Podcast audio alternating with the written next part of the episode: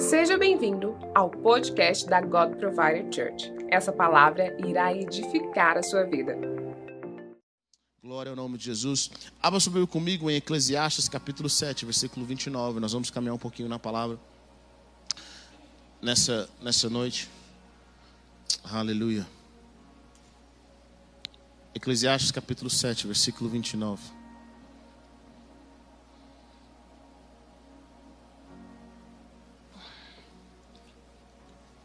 O autor de Eclesiastes diz algo poderoso. Ele diz: Cheguei a essa conclusão. Deus fez os homens justos, mas eles foram atrás de muito, de, eles foram em busca de muitas intrigas. Deus fez os homens justos, mas eles foram atrás, eles foram em busca de muitas intrigas. Amém? Vamos orar, Pai. Eu quero orar nessa noite. Eu quero pedir que a tua mão poderosa esteja sobre nós, que a tua graça nos guarde. Eu oro para que o Espírito Santo esteja sobre a vida dos teus filhos. Eu oro para que a realidade dos céus venha sobre nós. Eu oro, Pai Celestial, para que nós possamos viver a realidade dos céus, que os anjos guardem esse ambiente, guarde, Senhor Deus, as, as, crianças que estão nesse momento, Deus, recebendo a palavra dos céus. Eu oro para que as nossas famílias sejam guardadas. Eu oro, Pai Celestial, para que nós possamos entrar na realidade dos céus, Pai. Que as palavras nessa noite sejam palavras que vêm da Tua presença, palavras que vêm do Teu coração. Senhor, eu oro para que o sangue precioso de Jesus nos purifique. Eu oro, Pai Celestial, para que nós possamos, que todo espírito de mudo, surdo e cegueira caia por terra nessa hora, pelo poder que é no nome de Jesus seja desfeito. E que os anjos do Senhor se movam em nossas vidas, através de nós. Que a presença do Senhor esteja nesse lugar, aumentando cada vez mais. Nós bendizemos o Teu santo nome, Senhor. Pai, obrigado por esses dias de jejum, obrigado por esses dias de quebrantamento. Nós oramos para que nós possamos estar cada vez mais próximos do Senhor, pelo poder que é no santo nome de Jesus. Amém. Amém. Glória a Deus. A palavra de Deus fala algo poderoso. Ela diz que é, o Deus criou os homens justos, mas eles foram em busca de muitas intrigas. E o que acontece é que nós, é, desde o princípio, desde o Éden, o homem, Deus criou o homem perfeito, Deus criou o homem bom, mas desde o Éden, de alguma forma, o homem foi atrás daquilo, ele se inclinou para aquilo que não estava no coração de Deus. Nós nos desviamos no jardim nós saímos do propósito de Deus. Quando Deus nos criou, Ele nos criou perfeitos. Quando Deus nos criou, Ele nos criou sem a necessidade de dar a nós as leis, sem a necessidade de falar o que nós deveríamos estar fazendo. Ele nos criou de forma incrível, de forma justa. Mas a Bíblia diz que Deus nos criou de forma justa, mas nós fomos atrás de intrigas, nós fomos atrás de drama. Nós estamos num drama hoje porque alguém lá no Jardim do Éden, na realidade um casal, decidiu viver, emocion... Eh, viver perigosamente. Decidiu sair da sua zona de, de segurança que o Senhor deu para ele. E aí Deus nos criou de uma forma maravilhosa. Sabe, querido, quando nós lemos a palavra, quando nós lemos o que Deus nos criou, Deus tem um original. O normal para Deus, o original para Deus, o natural para Deus, não é o homem caído, não é o homem que pecou, mas o normal para Deus, ou o natural para Deus, é o homem antes da queda. Só existem três pessoas que para Deus é normal: Jesus, Adão e Eva antes do pecado, Adão e Eva antes do pecado. Para Deus, a criação perfeita dele são esses três seres humanos. E esses três seres humanos não precisavam dos dez mandamentos. Esses três seres humanos não precisavam falar para ele amar o próximo, porque já vem em configuração de fábrica quem eles nasceram para ser. Dentro do nosso ser, nós temos prazer na lei de Deus, porque é uma configuração de fábrica, é um padrão que Deus colocou em nós antes de chegarmos ao mundo. É por isso que quando nós começamos a caminhar com Deus e nós nascemos de novo, nós começamos o processo de volta ao padrão que Deus escreveu para nós. Antes da fundação do mundo, nós estamos em paz. Por que estamos em paz? Nós estamos em paz porque nós estamos no nosso original, no nosso modo original. E aí, lá no Éden, o homem peca, ele se desvia do Senhor. O que é a palavra pecado? É errar o alvo. Ou seja, Deus cria o homem para um projeto, e Deus cria o homem para algo, e agora ele faz uma outra coisa. Ele está corrompido, ele está pervertido. É como se Deus dissesse assim: Eu criei você para, para, para para a minha glória e agora você não está se movendo para a minha glória. Errar o alvo é isso. O pecado é você errar esse alvo, o projeto que Deus tem para a sua vida. E agora, como cristãos, aqueles que nasceram de novo, nós começamos a entender esse processo. E qual é o problema no mundo? Muitas pessoas querem resolver todos os conflitos do mundo. Querido, o problema do mundo somos nós. O problema do mundo não é o próximo, o problema do mundo sou eu. São as paixões que governam no meu ser, no meu coração. É o que Tiago fala em capítulo 4. Ele fala: de onde vêm as guerras e as contendas que há entre vocês? Ele fala: não vem das paixões que guerreiam dentro de vocês? Vocês cobiçam coisas e não as têm, matam e invejam, mas não conseguem obter o que, o que desejam. Vocês vivem a lutar e a fazer guerras. Qual é o problema do mundo? As paixões que estão nos nossos corações. O problema do mundo é aquilo que está em nós. Se você vive a vida que Cristo tem para você, o problema nunca é o outro. A circunstância não é o que os outros estão vivendo, mas é o nível de justiça que você está vivendo. Vocês estão comigo ou não? Nesses dias de jejum é importante porque nós estamos num processo de mortificação da carne, mortificação das nossas paixões, dos, dos nossos desejos carnais, dos desejos que não agradam ao Senhor. E é esse o problema. Onde vem a guerra? Onde nós arrumamos a confusão no nosso casamento? Aonde nós arrumamos a confusão na nossa família? É pelas paixões, é pela cobiça que tem dentro de nós. É pela cobiça, é pela inveja que guerreiam dentro de nós. Quais são os problemas que tem nas igrejas? A mesma coisa. Por que, que tem guerras de poder, de influência dentro de igreja, dentro de, de, de, de empresas, em todos os lugares? Tudo isso porque tem paixões mundanas no coração das pessoas e elas querem brigar umas com as outras. Se nós tivéssemos essas paixões controladas, a nossa vida seria transformada. O mundo seria transformado. Mas olha só, querido, não tem como mudar o mundo sem antes passar por nós. não tem como mudar o mundo sem antes passar por nós. O problema não é o que acontece lá fora, mas é a conexão que o diabo tem do lado de fora dentro de mim. Está comigo ou não? É a conexão, é essa paixão, essas obras da carne. Então Tiago fala: a guerra que há entre vocês é por causa de poder. Vocês cobiçam as coisas e não têm, matam e invejam, mas não conseguem obter o que desejam. Vocês vivem a lutar e a fazer guerras. Sabe, algumas pessoas falam, pastor, é, eu quero ter um curso de casal, e nós vamos ter um, nós vamos ter um tempo de casal de novo, nós vamos fazer o Joy aqui até o final desse ano os jovens casados que participaram o ano, o ano passado, viram tanto que foi bênção, mas eu, eu amo cursos de casado, eu amo cursos que tem na, na que a gente tá, tem tanto curso aí, como ser homem, como ser mulher, como ser isso, como ser aquilo, sabe? Hoje está precisando, parece que tem que falar o básico, né? Gente, olha, pentei o cabelo assim, tá, vai dar certo, sabe? Tem que ser o básico hoje. Mas a, o que eu vejo, a maioria dos problemas de, de relacionamentos é um problema que não deveria ser. Por quê? Porque é um problema da carnalidade das pessoas. É uma carnalidade, é um problema de inveja, é um problema de ciúme, é um problema de guerras dentro de nós que estão contra a vontade de Deus. Em Gálatas capítulo 5, versículo 19, nos conta as obras da carne. Olha, ora, as obras da carne, elas são manifestas e é bom, eu acho, eu acho legal, porque Paulo ele, ele começa a falar o que, que é. Ele fala: olha, é imoralidade sexual, impureza e libertinagem, idolatria e feitiçaria, ódio, discórdia ou contenda, ciúmes, ira, ambição egoísta, divisionismo, intriga, inveja, embriaguez, orgias e coisas semelhantes a essas. Eu os advirto, como antes já os adverti, aqueles que praticam essas coisas não herdarão o reino de Deus. A palavra é clara, a graça de Deus não vai cobrir essas áreas da nossa vida que nós insistimos em viver. Deus nunca vai abençoar as obras da nossa carne. Está comigo ou não? Ele nunca vai fazer vista grossa. Deus não vai abençoar. Jesus morreu, eu posso continuar na minha imoralidade sexual. Jesus morreu, eu posso viver uma vida de ambição egoísta. Jesus morreu, eu gosto de intriga, eu posso viver na vida da intriga. Jesus morreu, eu continuo odiando. Não, não, não, não, querido.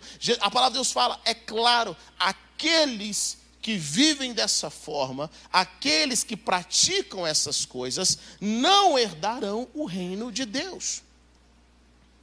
Não existe reino de Deus para aqueles que se entregam às práticas carnais. Não existe. O grande problema no mundo, seja na igreja, seja na casa, querido, é, é isso que está no nosso coração: essa impureza, essa libertinagem, essa idolatria, esse ódio, essa falta de perdão. Sabe, a palavra de Deus fala: as obras da carne são manifestas, imoralidade sexual, impureza e libertinagem. Idolatria. A idolatria aqui não está só relacionado a, a imagens, sabe? Mas a idolatria está relacionado a quando nós criamos uma imagem de pessoas que estão conosco e elas não são aquilo. Tem cônjuge que idolatra o outro. Tem pais que idolatram os filhos. Tem pessoas que idolatram a sua inteligência, tem pessoas que idolatram a sua igreja, tem pessoas que idolatram os seus líderes, os seus pastores, tem pessoas que idolatram o seu dinheiro. Querido, a palavra nos ensina que a idolatria, ela é uma obra da carne. Ela é uma obra da carne. E como é fácil nós idolatrarmos? Sim ou não? O nosso coração, quando a gente vê, a gente já idolatrou. Quando a gente vê, a gente não consegue ver as pessoas como elas verdadeiramente são. Querido, quem idolatra não ama. Quais são os problemas que eu mais observo em relacionamentos? Você, você casou com seu ídolo. Você tem um filho que é um ídolo. E aí, quando as pessoas estão passando por problemas emocionais, ou líderes estão passando por problemas emocionais, problemas do seu caráter, eles não podem compartilhar com, com você. Por quê? Porque você é um fã. E você não compartilha problema com o fã, você não divide carga com o fã, com aquele que te idolatra. Gente, que silêncio é esse? Vocês estão bem? Tem alguém aí? Sabe, às vezes nós temos que aprender, querido. Às vezes o nosso cônjuge, os nossos filhos, as pessoas querem compartilhar as dificuldades, as lutas que eles passam, mas não podem. Por quê? Porque nós idolatramos. Aquela pessoa é céu na terra. Ah, mas o meu ídolo está fazendo uma coisa errada. Eu finjo que nada está acontecendo. Meu pastor está fazendo uma coisa errada. Eu finjo que nada está acontecendo. Ele é meu ídolo. Ele é um homem de Deus santo. Querido, idola, quem idolatra não ama. Amar é ver as pessoas como elas verdadeiramente são e ainda assim não desistir delas. É ainda assim falar, cara, eu estou contigo. Eu não concordo com essa área na sua vida mas vem cá, eu vou te fortalecer. Eu não vou passar a mão na sua cabeça, vem cá, eu vou te fortalecer. É aquilo que nós ouvimos: quem ama fala a verdade. Nós idolatramos as pessoas. Um dia uma, uma pessoa chegou para mim, uma esposa chegou para mim falando, falando do marido que isso, que o marido é aquilo. Eu falei: sabe qual é o seu problema? Você idolatra ele. Ele é um Deus na sua vida. Se ele ligar agora, você sai de onde você estiver e sai correndo atrás dele, porque ele é um Deus. Como que você sabe que alguém é um ídolo na sua vida, querido? Querido, você não consegue nem orar direito se você está brigado com aquela pessoa. Tudo aquilo que chama mais a sua atenção do que o seu momento com Jesus, com o Senhor, é um ídolo na sua vida. Pode ser dinheiro, tudo aquilo que gera dificuldade para você orar. Cara, não orei porque eu fui mandado embora do meu emprego. É um ídolo na sua vida. Eu não orei porque eu estou brigado com minha esposa. É um ídolo na sua vida. Eu não consigo adorar a Deus porque me falta dinheiro. É um ídolo na sua vida. Nós idolatramos coisas. Nós idolatramos pessoas. Nós idolatramos status. Nós idolatramos. E a idolatria é uma obra da carne. A feitiçaria. O ódio. Tem gente que tem um ódio descomunal é ódio puro. Sabe? Aquela pessoa que tem um ódio, meu irmão. A palavra de Deus fala que o ódio, ele habita no coração do tolo. Tem pessoas que acham bonito dar um show na frente de todo mundo. Um barraco terrível. Ele acha que está arrebentando. Não, querido. Você precisa converter a obra da carne. Amém? Tem gente até que está com medo de falar amém, né? Vai que está do lado. Amém, pastor. Tem gente nem olhando para o lado assim, que é com medo de. Se olhar para o lado, morre. Discórdia, ciúmes. Meu irmão, ciúme é uma obra da carne. Ciúme é uma alma da carne. Tem gente que tem ciúme do cônjuge, ciúme do namorado, ciúme dos filhos, ciúme, é aquele espírito de ciúme maligno, querido. Ciúme é obra da carne. Sabe, tem irmãos que ficam segurando assim ó, a mão da esposa, do cônjuge, da namorada, assim, para não ficar, ó, ninguém, não cumprimenta não, que eu estou de olho. Esses dias eu fui num lugar, eu fui, eu fui a uma barbearia e os meninos estavam rindo lá porque tinha uma namorada que estava de olho no cara. Sabe, lá na barbearia tem as moças que, que passam o secador e aquela coisa toda. Essa, essa moça estava assim, olhando para as moças, encarando as que trabalham lá na barbearia, assim, para ver se elas iam tocar no Brad Pitt dela. E os caras estavam olhando assim, riam. Eles estavam rindo. Falei, gente, mas que homem é esse? Maravilhoso. Meu Deus, que gato é esse? Jesus amado. Sabe, meu irmão, ninguém quer esse Brad Pitt seu, não. Sabe, essa mulher maravilhosa, que é o espírito de ciúme, é algo demoníaco. Com quem que você está? Onde você está? O que, que você está fazendo? Querido, quem tem, quem tem uma vida de ciúme não edifica relacionamento. Sim ou não? Só quem já namorou com a ciumenta aqui, ou teve um relacionamento com ciumento ou cimenta, sabe a dificuldade que é. As pessoas, eu quero fazer a obra de Deus, querido. Se você tem ciúme, não faça a obra de Deus. Não arruma alguém que faça a obra de Deus. Não arrume. Ciúme é uma obra da carne, ira, ambição egoísta, divisionismo, intriga. Tem gente que só gosta da intriga. Ele quer ver a confusão. Está tudo muito quieto. Inveja. Sabe, querido, poucas pessoas confessam para mim, pastor, eu tenho inveja. Na realidade, nunca ninguém confessou isso para mim. Ninguém nunca chegou e falou para mim assim, ó. Ninguém nunca chegou para mim e falou assim, pastor. As pessoas chegam para mim e falam assim, no meu escritório, pastor, a pessoa, o povo tem inveja de mim demais. Aí eu falo, é mesmo, irmão? É. É uma inveja. Aí você fala, mas inveja de quê? que tipo de inveja é essa que eu quero saber? Mas ninguém chega para mim e fala assim, pastor, eu sou invejoso. Meu salário estava bom, até eu descobrir o salário do meu cunhado.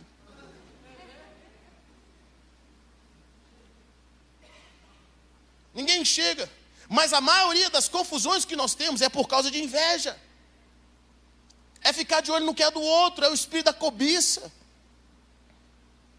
A maioria, querido, elimina esses fatores da sua vida, vê se a sua família não vai melhorar 100%. Vê se os seus negócios não vão melhorar 100%. Se os problemas do seu casamento não vão acabar. Se os problemas da sua família não vão terminar. Se você eliminar as obras da carne, querido, a sua vida vai melhorar bastante. A palavra de Deus nos fala, embriaguez. Cara, embriaguez não é só com, com bebida alcoólica, não. Às vezes nós nos embriagamos com o poder, com a fama. Nós nos embriagamos com o dinheiro. Nós nos embriagamos com algo que Deus nos dá com status, nós ficamos embriagados. Orgias e coisas semelhantes a elas, eu os advirto. Aqueles que praticam essas coisas não herdarão o reino de Deus. Eu não sei quem que andam pregando por aí, mas quem pratica essas coisas não herdarão o reino de Deus. Essas obras da carne aqui, só essas daqui, se nós eliminarmos da nossa vida, querido, nós vamos viver o céu na terra. Agora, qual que é o padrão cristão? Durante muitos anos as pessoas entendiam o seguinte, cara, se ele se converteu, ele tem um padrão cristão. Qual que é o padrão cristão? Essas obras não fazem parte da vida dele. Antigamente, quando alguém se convertia, você fala, rapaz, fulano se converteu. O que, que significa isso? Se ele, se ele roubava, ele não rouba mais. Se ele mentia, ele não mente mais. Se ele tinha certas práticas de enganar as pessoas, ele não tem mais. Sabe, se ele tinha ambição, ciúme, ódio, ele não tem mais. Por quê? Porque a vida dele foi transformada. É o padrão de Cristo. É o padrão divino. Ele não tem mais inveja, ele é curado. Esse é o padrão divino. As pessoas entendiam que uma vez que você recebeu Jesus, você está morto para o pecado, e agora você vive para as coisas de Deus. A palavra de Deus nos diz, é claro, não amem o mundo, nem o que está nele está. Se alguém ama o mundo, o amor do Pai não está nele. A Bíblia é clara com relação a isso. Pois tudo que há no mundo, a cobiça da carne, a cobiça dos olhos e a ostentação de bens, não provém do Pai, mas do mundo. O mundo e a sua cobiça passam, mas aquele que faz a vontade de Deus permanece para sempre. Aqueles que fazem a vontade de Deus. A palavra nos ensina, é claro, quem ama o mundo é inimigo do Pai. E às vezes nós somos tão tendenciosos a isso. Está no nosso coração, existe uma parte em nós que ela quer, que ela é dividida, ela quer as coisas do mundo. Queridos cristãos não são pessoas que, que não, não têm esses desejos, nós temos esses desejos. A obra da carne, a carne está lá para sempre. Por isso que a palavra nos fala o seguinte, em Gálatas 5, 24, fala assim: ó, os, que, os que pertencem a Cristo, Jesus crucificaram a carne com as suas paixões e os seus desejos. Os que pertencem a Cristo crucificaram. Os que pertencem a Cristo crucificaram a sua carne com as suas paixões e os seus desejos. Nós que pertencemos a Cristo, nós não só cantamos aleluia e levantamos a nossa mãozinha na igreja. Nós que pertencemos a Cristo, temos uma carne que tem paixões e tem desejos, mas sabe o que nós fizemos com ela? Nós crucificamos essa carne. Ela às vezes quer falar, olha, vai fazer isso, cobiça um pouco mais, tem um pouco mais de inveja. Olha, faça uma ostentação dos bens. Olha, a, a nossa carne ela está ali, ela está viva, mas sabe o que, que nós não vamos fazer? Porque ela está crucificada. Eu queria até descer aí para falar algumas coisas para você, mas a minha carne está crucificada. Você vai aprender no processo. Você vai aprender na jornada em se tornar santo, em que você precisa aprender a crucificar a sua carne para que o espírito flua na sua vida. Sabe aquela pessoa que quando ela aperta alguns botões você pula, manifesta sua carne? Sabe aquela pessoa? Conhece alguém? Hã? Irmão sabe fazer isso com o outro, né? Sabe implicar. Aquela pessoa que sabe implicar com você, sabe no ponto ali que você. Uh! A carne se manifesta, sabe aquela pessoa? Que dá vontade de você falar muita coisa. Então, aquela pessoa é o teste de Deus na sua vida para ver se a sua carne está crucificada. Se ela está crucificada. Às vezes, querido, eu quero ir falar muita coisa. Irmão, tem cada coisa que passa aqui dentro de mim, você não tem ideia. Eu quero fazer, eu quero acontecer. Ah, se Deus me deixasse. Ah, meu irmão, me solta. Deixa eu tirar essa jaqueta aqui, você vai ver o que eu vou falar com você. Se Deus deixasse, meu irmão, mas sabe o que eu não vou fazer? Porque a minha carne, ela está crucificada. Eu olho e engulo. Glória a Deus, aleluia, Jesus. Abençoa, Senhor, aleluia, amém. Glória a Deus, irmão. Sabe, a sua carne está crucificada. Você aprendeu a crucificar a sua carne. Tem pessoas que vão ser um teste de Deus na sua vida. Tem pessoas que vão ser um teste do Senhor na sua vida. Às vezes pode ser o seu pai, pode ser a sua mãe, pode ser o seu irmão, pode ser o seu cônjuge, pode ser uma pessoa no trabalho. Tem gente que nem está olhando para o lado que é para não dar um problema depois do culto, que é para não, sabe? Não vou nem olhar aqui, pô, né? Vai que o inimigo está tentando. Sabe? Pode ser as suas circunstâncias. O que está te fazendo? O que, que faz a sua carne manifestar? Às vezes tem irmãos, querido, que eles estão no espírito de competitividade com outros. Porque fulano tem, meu primo tem, agora eu tenho que ter também. Alguém da minha família tem, agora eu tenho que ter também. E aí você se move porque você é competitivo. Você se move pela inveja, você se move pela cobiça, você se move porque agora você tem que mostrar algo para a sociedade. E sabe o que a palavra de Deus está nos dizendo? Isso é obra da carne é uma obra da carne. Mas os que pertencem a Cristo crucificaram. Diga a pessoa que está perto de você, querido, você pertence a Cristo, irmão.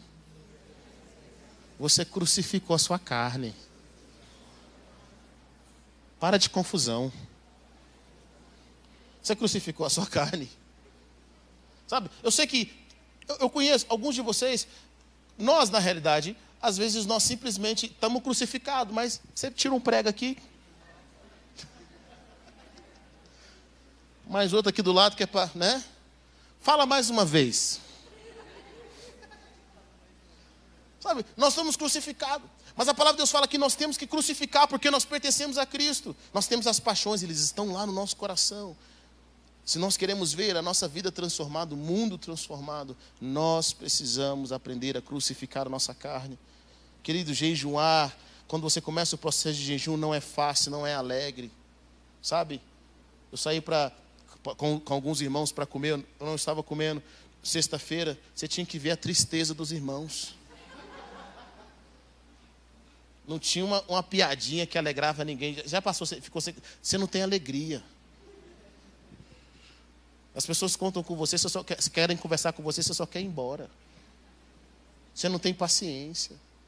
É um processo de crucificação da sua carne. É onde você vence a si mesmo, vence as circunstâncias. O apóstolo Paulo entendia isso, ele fala em Romanos capítulo 7, versículo 14, ele fala: Sabemos que a lei é espiritual, eu, contudo, não sou, pois fui vendido como escravo ao pecado. Não entendo o que faço mas não faço o que desejo, mas o que odeio. Paulo tinha essa luta. E se faço o que não desejo, admito que a lei é boa. Neste caso, não sou mais eu quem o faz, mas o pecado que habita em mim. Sei que nada de bom habita em mim, isso é, na minha carne. Porque tenho o desejo de fazer o que é bom, mas não consigo realizá-lo. Pois o que faço não é o bem que desejo, mas o mal que não quero fazer esse eu continuo fazendo. Ora, se faço o que não quero, já não sou eu quem o faz, mas o pecado que habita em mim. Assim encontro esta lei que atua em mim. Quando quero fazer o bem, o mal está junto a mim. No íntimo do meu ser, tenho prazer na lei de Deus, mas vejo outra lei atuando nos membros do meu corpo, guerreando contra a lei da minha mente, tornando-me prisioneiro da lei do pecado que atua em meus membros. Miserável homem que sou, quem me libertará do corpo sujeito a esta morte? Graças a Deus, por Jesus Cristo, nosso Senhor, de modo que com a mente eu próprio sou escravo da lei de Deus, mas com a carne da lei do pecado.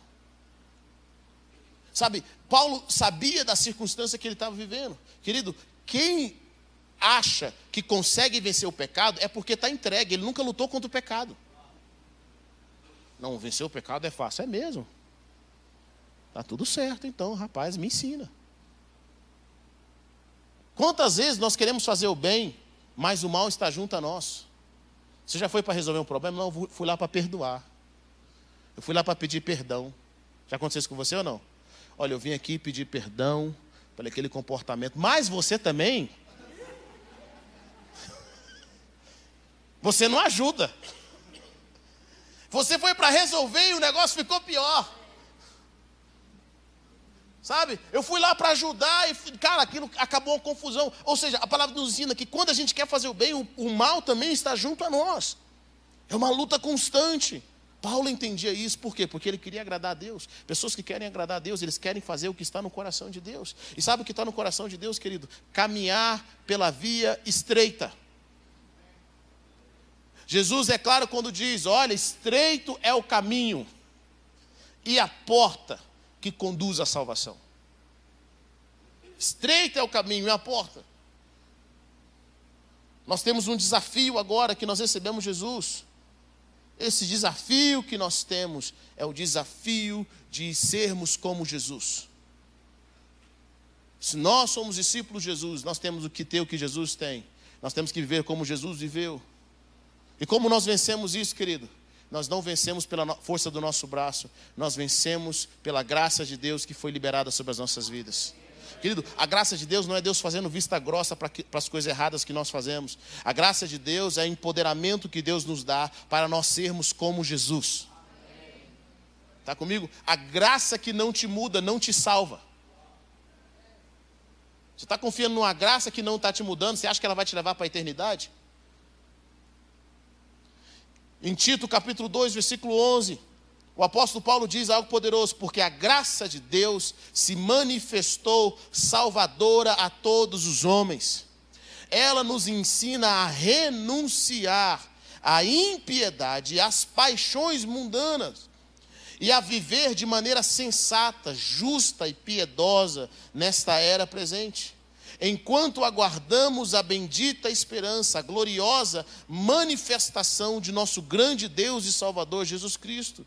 Ele se entregou por nós a fim de nos remir de toda a maldade e purificar para si mesmo um povo particularmente seu, dedicado à prática de boas obras.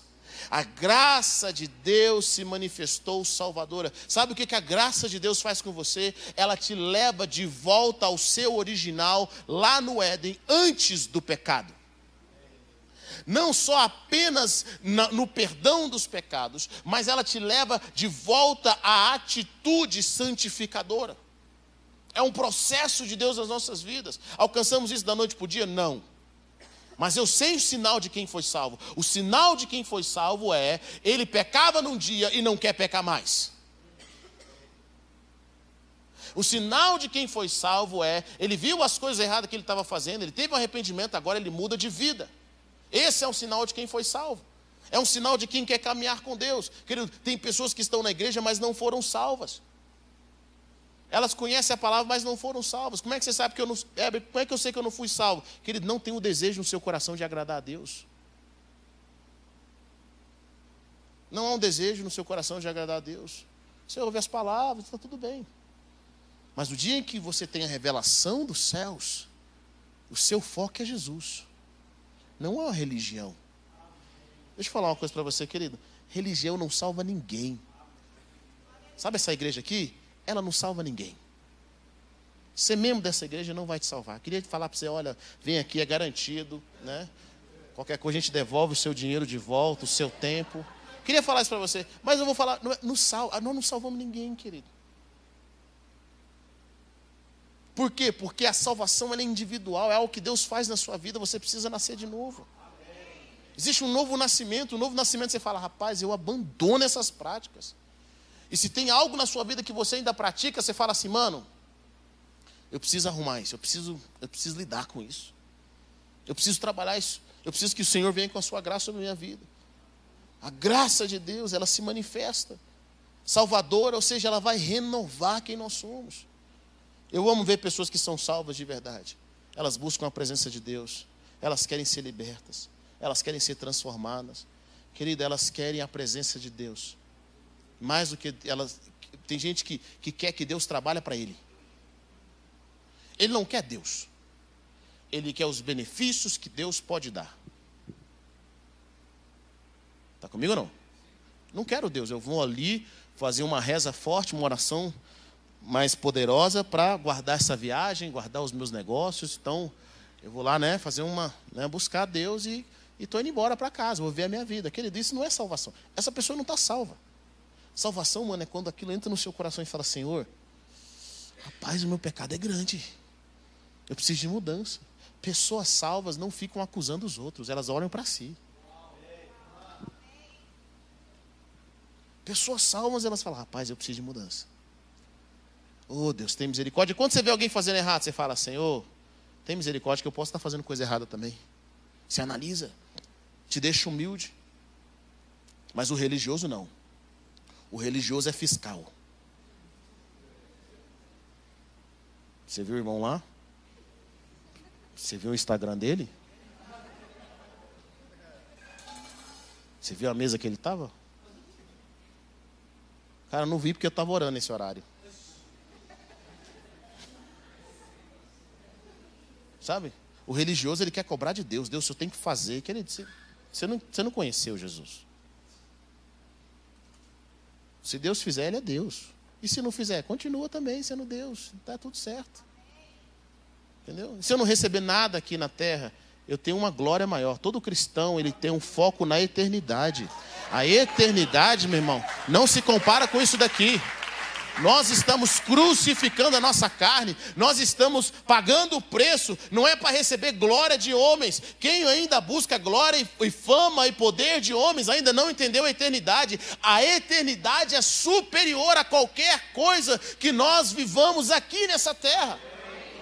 É por isso que nós mortificamos a nossa carne, é por isso que nós entregamos tudo a Jesus, é porque nós temos os nossos olhos na eternidade. O apóstolo Pedro diz algo poderoso aos pastores. Em 1 Pedro, capítulo 5, versículo 2. Aconselho que cuidem bem do rebanho de Deus, falando para os presbíteros. O rebanho que Deus lhes deu e façam isso de boa vontade, como, como Deus quer, e não de má vontade. Não façam o seu trabalho para ganhar dinheiro. Olha o que, que Pedro está dizendo para os presbíteros na época, isso há dois mil anos atrás mas com o verdadeiro desejo de servir. Não procurem dominar os que foram entregues aos cuidados de vocês, mas sejam um exemplo para o rebanho. E olha o que, que Pedro diz: E quando o grande pastor aparecer, vocês receberão a coroa gloriosa que nunca perde o seu brilho. Quando nós caminhamos com o Senhor, queridos, nós não vivemos pela coroa dos homens. Tem muitas pessoas, pastor, eu estou muito ferido, eu servi na igreja e me trataram muito mal. Bom, você está ferido porque você serviu a homem. Se você tivesse servido a Deus, sua vida tinha sido diferente. A sua vida tinha sido diferente.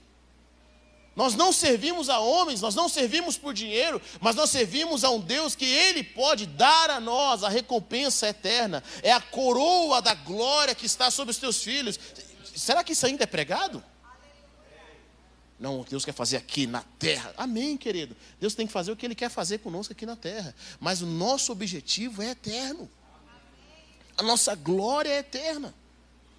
Nós recebemos a recompensa daquele que vai vir. Ele diz: quando ele vier, ele vai dar uma coroa. Existe uma coroa para aqueles que servem a Deus de coração. Existe uma coroa, querido. Olha, eu digo para os voluntários que estão servindo: ninguém pode pagar vocês. Ninguém pode pagar vocês. Aqueles que se entregam, quando você ora por alguém, ninguém pode pagar vocês. Sabe quem pode pagar vocês? O Senhor. Até aqueles que se rendem a um chamado. Quantas pessoas estão morrendo no campo missionário, não vão ver os seus filhos se formarem, não vão ver pessoas sendo transformadas. Ninguém pode pagar eles. Ninguém pode pagar o que eles fizeram, só o Senhor pode fazer. E nós aqui, querido, focado na glória de homem, querido, o homem não sabe honrar ninguém, mas o nosso Deus sabe. É por isso que no céu nós vamos ter muita surpresa. Na eternidade nós vamos ter muita surpresa. No reino de Deus nós vamos ter muita surpresa. Porque nós vamos ver pessoas que nunca foram honradas na terra, mas na eternidade serão honradas por Deus. Vão viver uma realidade. Aquilo que os homens não viram, mas o Senhor viu o Senhor viu. Pessoas que caminham com o Senhor. Nós não estamos em dívida com a carne. Como que nós vencemos? Nós vencemos a carne pela graça de Deus. Vencemos as paixões pela graça do Senhor, pelo seu Espírito. Em Romanos 8, 12, faz, 12 fala algo poderoso. Portanto, irmãos, não estamos em dívida, não para com a carne, para vivermos sujeito a ela. Pois se vocês viverem de acordo com a carne, morrerão. É a palavra de Paulo. Mas se pelo Espírito fizerem morrer os atos do corpo, viverão. Porque todos os que são guiados pelo Espírito de Deus são filhos de Deus. Sabe, nós, nós fazemos as obras da carne morrer em nossas vidas, não pela nossa força, não por autodisciplina apenas, mas pela, primeiro, pela graça de Deus. É a graça de Deus que nos fortalece. Pastor, nós estamos jejuando esses 40 dias com que força? Com a força da graça de Deus. É o Senhor que nos fortalece para jejuar, é o Senhor que nos fortalece para nós orarmos, é Ele que cria esse ambiente, essa atmosfera através da sua graça. A vida cristã não é para ser vivida longe longe de Deus. Nós não fazemos isso afastado de Deus, mesmo porque Jesus diz algo poderoso. Ele diz o seguinte: Eu sou a videira, vocês são os ramos, e vocês não podem fazer nada sem mim. Nós não vivemos uma vida de purificação, de, sabe, de abandono da imoralidade sexual, da, de, de, de, de, abandono do, da ira, do ódio, de crucificação da carne pela nossa própria vontade. Olha, aquele irmão venceu sozinho. Querido, ninguém vence sozinho no reino de Deus. Nós vencemos pela graça de Deus. Nós abandonamos essas coisas porque o Senhor nos dá força. Porque muitas vezes nós queremos e não queremos. Mas o Senhor nos dá graça, Ele nos dá força. É engraçado isso. Toda vez que você acha que é você que consegue, Deus mostra para você que você não consegue nada. É o Senhor que nos dá força para sermos santos. É o Senhor que nos dá a sua graça. E a palavra nos fala, é pelo Espírito. Se pelo Espírito vocês fizerem, vocês mortificarem as obras da carne, sabe? É o Espírito Santo de Deus que agora está com você, que ele vai te conduzir a viver uma vida de santidade. É ele que vai mostrar as áreas da sua vida que precisam ser trabalhadas. É o Espírito de Deus que vai fazer você mortificar a sua carne. Aquelas áreas da sua vida que você não consegue, aquelas áreas da, vida, da sua vida que você às vezes nem enxergou, o Espírito Santo vai começar a fazer. Vem mortificar a sua carne, eu vou te ensinar. É um processo. Querido, não foi o diabo que levou Jesus ao deserto, foi o Espírito de Deus. Muitas vezes o Espírito vai permitir certas circunstâncias para revelar o que está dentro do seu coração. Sabia disso? Ah, eu acho que eu não tenho isso. Deus vai mostrar. Ah, você tem. Vou te mostrar que você tem. Espera só um minutinho. Ele cria uma situação. Ele mostra no nosso, coração o que, que, está ali. O Espírito de Deus nos faz mortificar. Eu não consigo. Você não consegue. Querido, se nós conseguíssemos vencer o poder da carne, nós não precisaríamos de Cristo. Nós não precisaríamos de Jesus.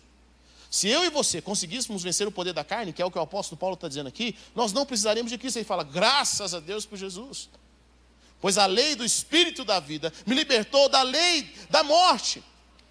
A lei do Espírito de vida. Sabe, querido, é o Espírito Santo de Deus que te guia nessa jornada. É o Espírito Santo de Deus e a graça do Senhor sobre você que te fortalece para você sair do caminho que é largo para ir para o caminho estreito.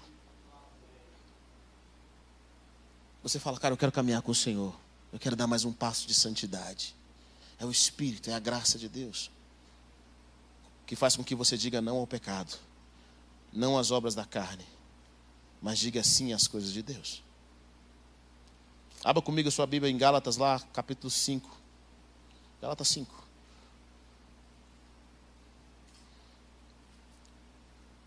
O apóstolo Paulo entendia isso. Por que, que ele entendia isso? Porque ele já tentou fazer a vontade de Deus. Ele foi um fariseu. Ele foi alguém que se dedicou grandemente a, a, a servir a Deus. Ele era acima da média. Mas ele, ele mesmo fala: Eu não consegui. Mas a partir do momento em que eu recebi Jesus e a graça de Deus me propunha, propunha agradar ao Senhor, eu comecei a viver um outro, um outro nível. No versículo 22, em Gálatas 5, 22, fala algo poderoso. Mas o fruto do Espírito é amor, alegria, paz, paciência, amabilidade, bondade, fidelidade, mansidão e domínio próprio. O fruto do Espírito. É interessante, não são frutos do Espírito, é o fruto do Espírito. Ou seja, o resultado do, da, minha, da minha intimidade com o Espírito Santo são essas características aqui. Como que você sabe que alguém está caminhando com o Espírito Santo? Bom, ele tem amor, ele tem alegria, ele tem paz, ele tem paciência, amabilidade, bondade, fidelidade, mansidão e domínio próprio. É claro que às vezes tem áreas na sua vida, meu irmão, que tem, tem algumas características que estão demorando a manifestar. Pastor, amor eu tenho, mas a, a paciência, preciso fazer uma campanha mais forte né, uma busca pela presença. A paz, a amabilidade. Quanto mais você caminha com o Espírito Santo, mais esse fruto começa a ser visível. É por isso que as pessoas, quando olham para você, elas de cara. É engraçado isso. Quando você se converte, de cara as pessoas notam uma mudança. Quantos aqui, quando você começou a caminhar com Jesus, as pessoas acharam você diferente? Levante sua mão. Pode levantar bem alto. Se não achar, eu quero orar por você depois desse culto. Porque é impossível você caminhar com o Senhor e as suas atitudes, as pessoas falam, cara, você mudou, hein, mano?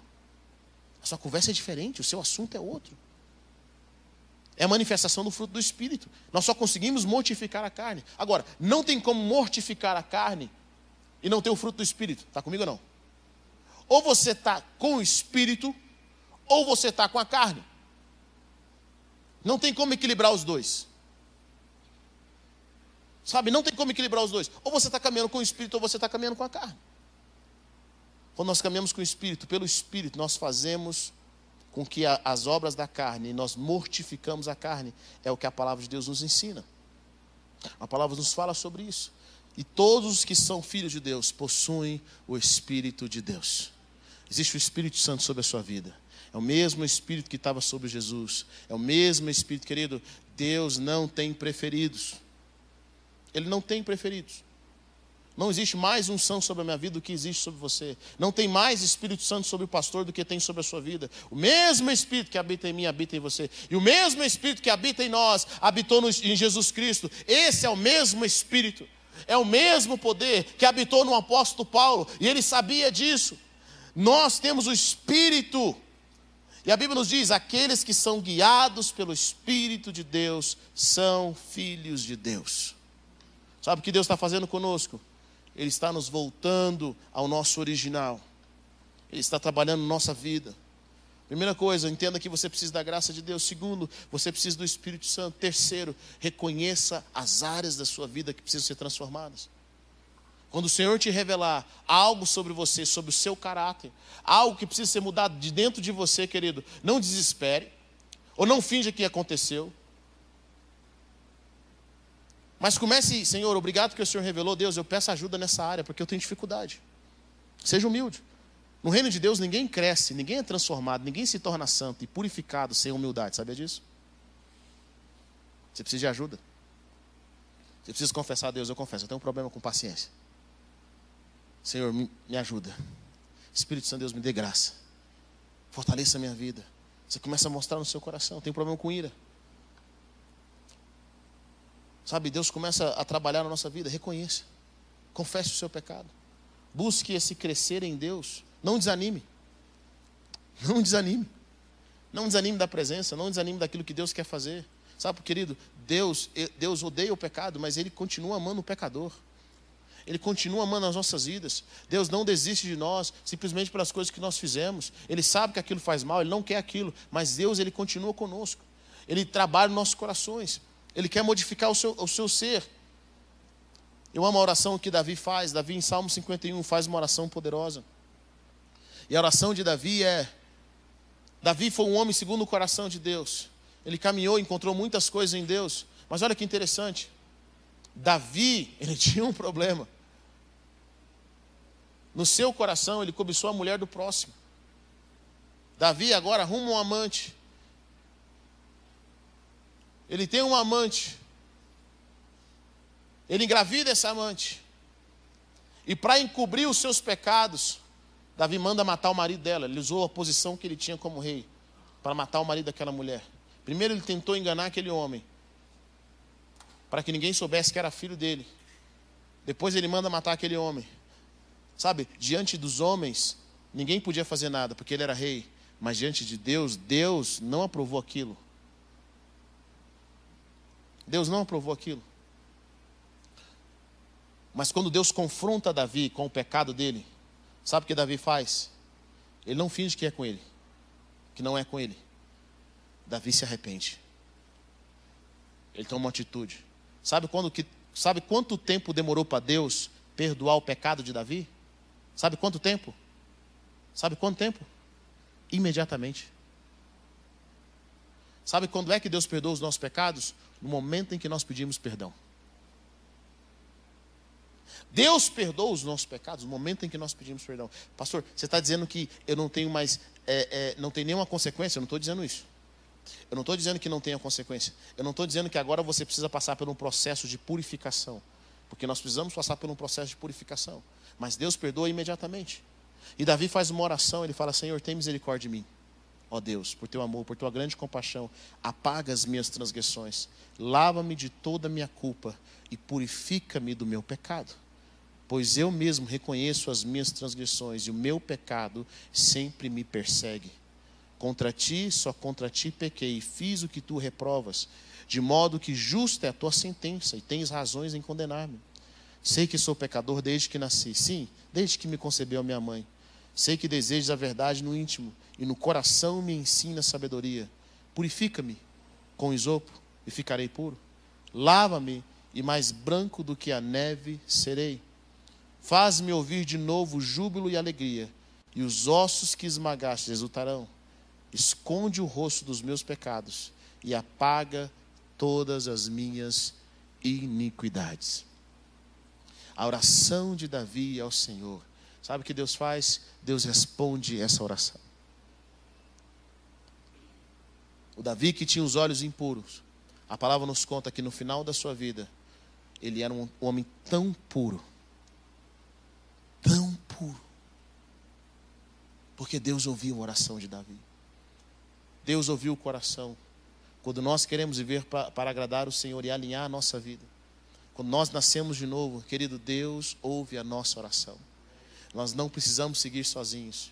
Nós não precisamos seguir na nossa própria força. Nós seguimos pela vontade de Deus, pela graça de Deus. E a graça de Deus se manifestou salvadora. Ela vem nos restaurar. Ela vem nos transformar. Eu quero encorajar você nessa noite a simplesmente a buscar o caminho que Deus tem para você. Talvez você vai passar por esse momento e é um momento difícil para você. É um processo. Ser santificado, ser transformado é um processo. Trabalhar certas áreas da nossa vida é um processo. Deixar com que Deus trabalhe certas áreas da nossa vida é um processo. É uma jornada, mas no final vai valer a pena. Vai valer a pena. Ela vai valer a pena. Porque a maioria das vezes, querido, o problema não está do lado de fora. Nós somos o problema. Nós somos o problema. Eu dou graças a Deus pelo meu pai e pela minha mãe. Porque na minha jornada cristã, se tem uma coisa que eles me ensinaram, foi mortificar a carne. Eles não me ensinaram a ter dons. Não me ensinaram a, a falar em público. Mas eles me ensinaram, falaram assim, meu filho, você precisa aprender a mortificar a sua carne. Tem irmãos que a gente até brinca, irmão, o irmão está só o bife. Nossa, rapaz, mas você está no bife, hein? Misericórdia. Sabe, eles ensinaram. Eu ficava nervoso, eu ficava estressado, queria falar. Meu pai falou, meu filho, ei, ei, calma. Olha a carnalidade manifestando na sua vida. Guarde seu coração. Às vezes você tem um problema de falta de perdão. Você não consegue perdoar. Você tem dificuldade. Bom, o problema é, quando nós não perdoamos, Deus não nos perdoa. Tem pessoas que não conseguem perdoar o próximo, não conseguem perdoar a si mesmo. Nós precisamos aprender a receber o perdão de Deus, nós precisamos aprender a viver a realidade dos céus. Sempre existe um plano para aqueles que saíram do plano. Deus tem sempre um caminho para você. Não interessa onde você esteja. E Tiago fala algo interessante: vocês matam, vocês invejam, vocês cobiçam. E ele fala assim: vocês não têm, vocês fazem guerra e vocês não têm. E ele fala: sabe por que vocês não têm? Porque vocês não pedem. Sabe, querido, a cobiça, a inveja, as guerras que nós temos em nós é porque nós esquecemos que nós temos um Pai, que Ele nos dá simplesmente quando nós pedimos. O nosso Pai Celestial, Ele atende aos nossos pedidos, ao nosso clamor, Ele está conosco. O nosso Pai Celestial cuida de nós em todos os momentos, em todas as circunstâncias. Eu não preciso invejar, ter inveja do, de ninguém. Sabe por quê? Porque o meu Pai Celestial cuida de mim. Ele sabe quem eu sou. Quem cobiça não constrói. Quem cobiça não, inveja, não, não cresce, não prospera. O Senhor tem nos chamado para mais. Reconheça as áreas da sua vida que precisam ser trabalhadas. Confesse elas ao Senhor. Se você tem áreas da sua vida que são recorrentes em pecado, confesse isso aos seus irmãos. Todos nós estamos na mesma jornada, amém? Todos nós estamos no mesmo processo. Existem coisas no nosso coração que estão lá ainda, que precisam ser transformadas. Durante esses 40 dias, você vai ver coisas na sua vida que precisam ser transformadas no seu coração. Você acha que não estava lá, mas estava. Só estava adormecido. E Deus quer libertar o seu coração, Ele quer libertar a sua mente. Ele quer transformar o seu coração, a sua vida. Confesse os seus pecados. Abra o seu coração. E você vai alcançar a liberdade. Peça perdão, pastor, eu tenho dificuldade em perdoar. Próximo ponto que eu quero trazer para você e último. Pare de murmurar e seja agradecido.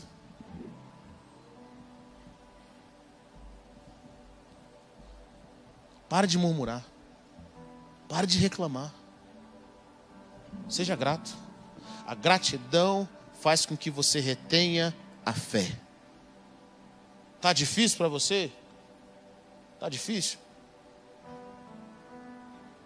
Mas está difícil para outras pessoas também. É, eu nunca tenho o suficiente, querido. Você, é se, você sempre será rico diante de alguém. E sempre será pobre diante de alguém.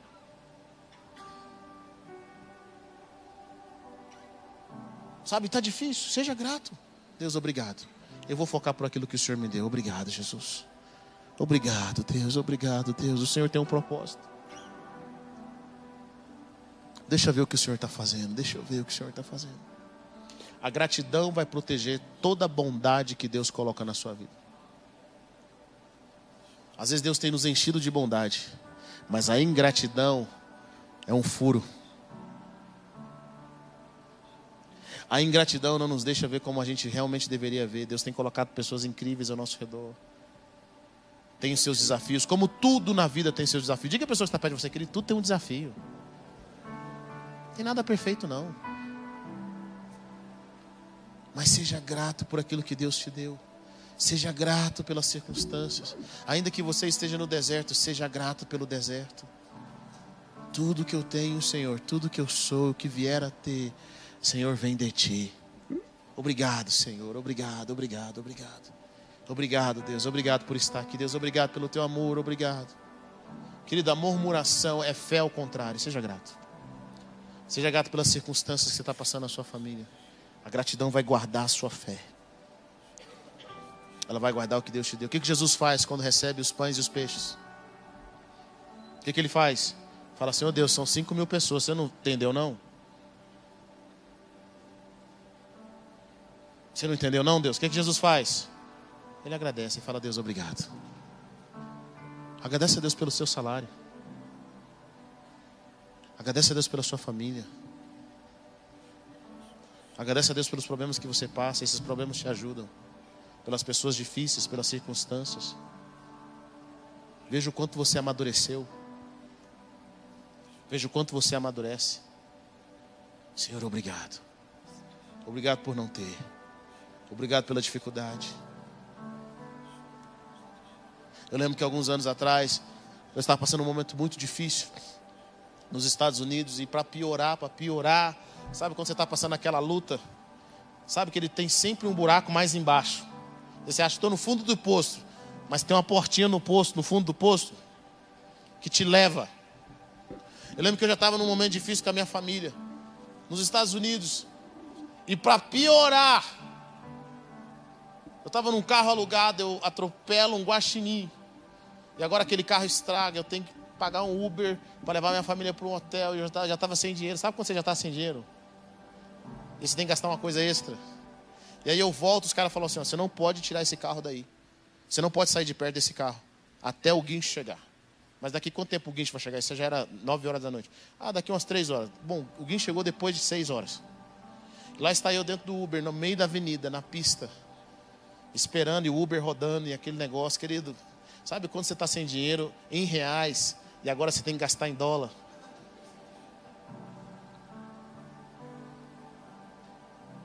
E aí eu estava lá dentro desse carro, dentro do Uber, o Uber rodando, e ele não podia me deixar lá. Eu fiquei, se ele me deixar aqui, quem vai me buscar depois? E era duas horas, três, quatro, era seis horas, querido, naquele dia, de madrugada, debaixo de tanta luta, veio no meu coração assim, a vontade assim, ó, murmura, reclama Sabe quando vem no meu coração assim, aquela vontade. Mas eu aprendi na minha vida. Ainda que eu não tenho nada para falar, eu sempre vou dizer uma aleluia, glória a Deus. Eu se disse, Senhor, obrigado. Obrigado, Deus. Querido, esse foi um sacrifício. Querido, a palavra de Deus nos fala para nós entregarmos sacrifícios de louvor. O que é um sacrifício de louvor? É quando você não quer louvar.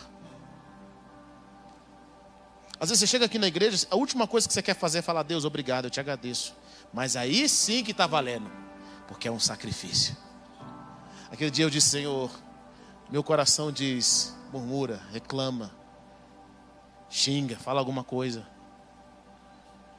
Mas eu digo, obrigado, Deus. Obrigado, Jesus, obrigado.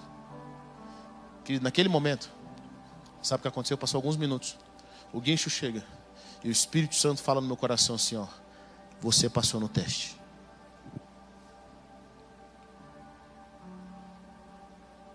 Alguns de vocês, Deus está testando vocês.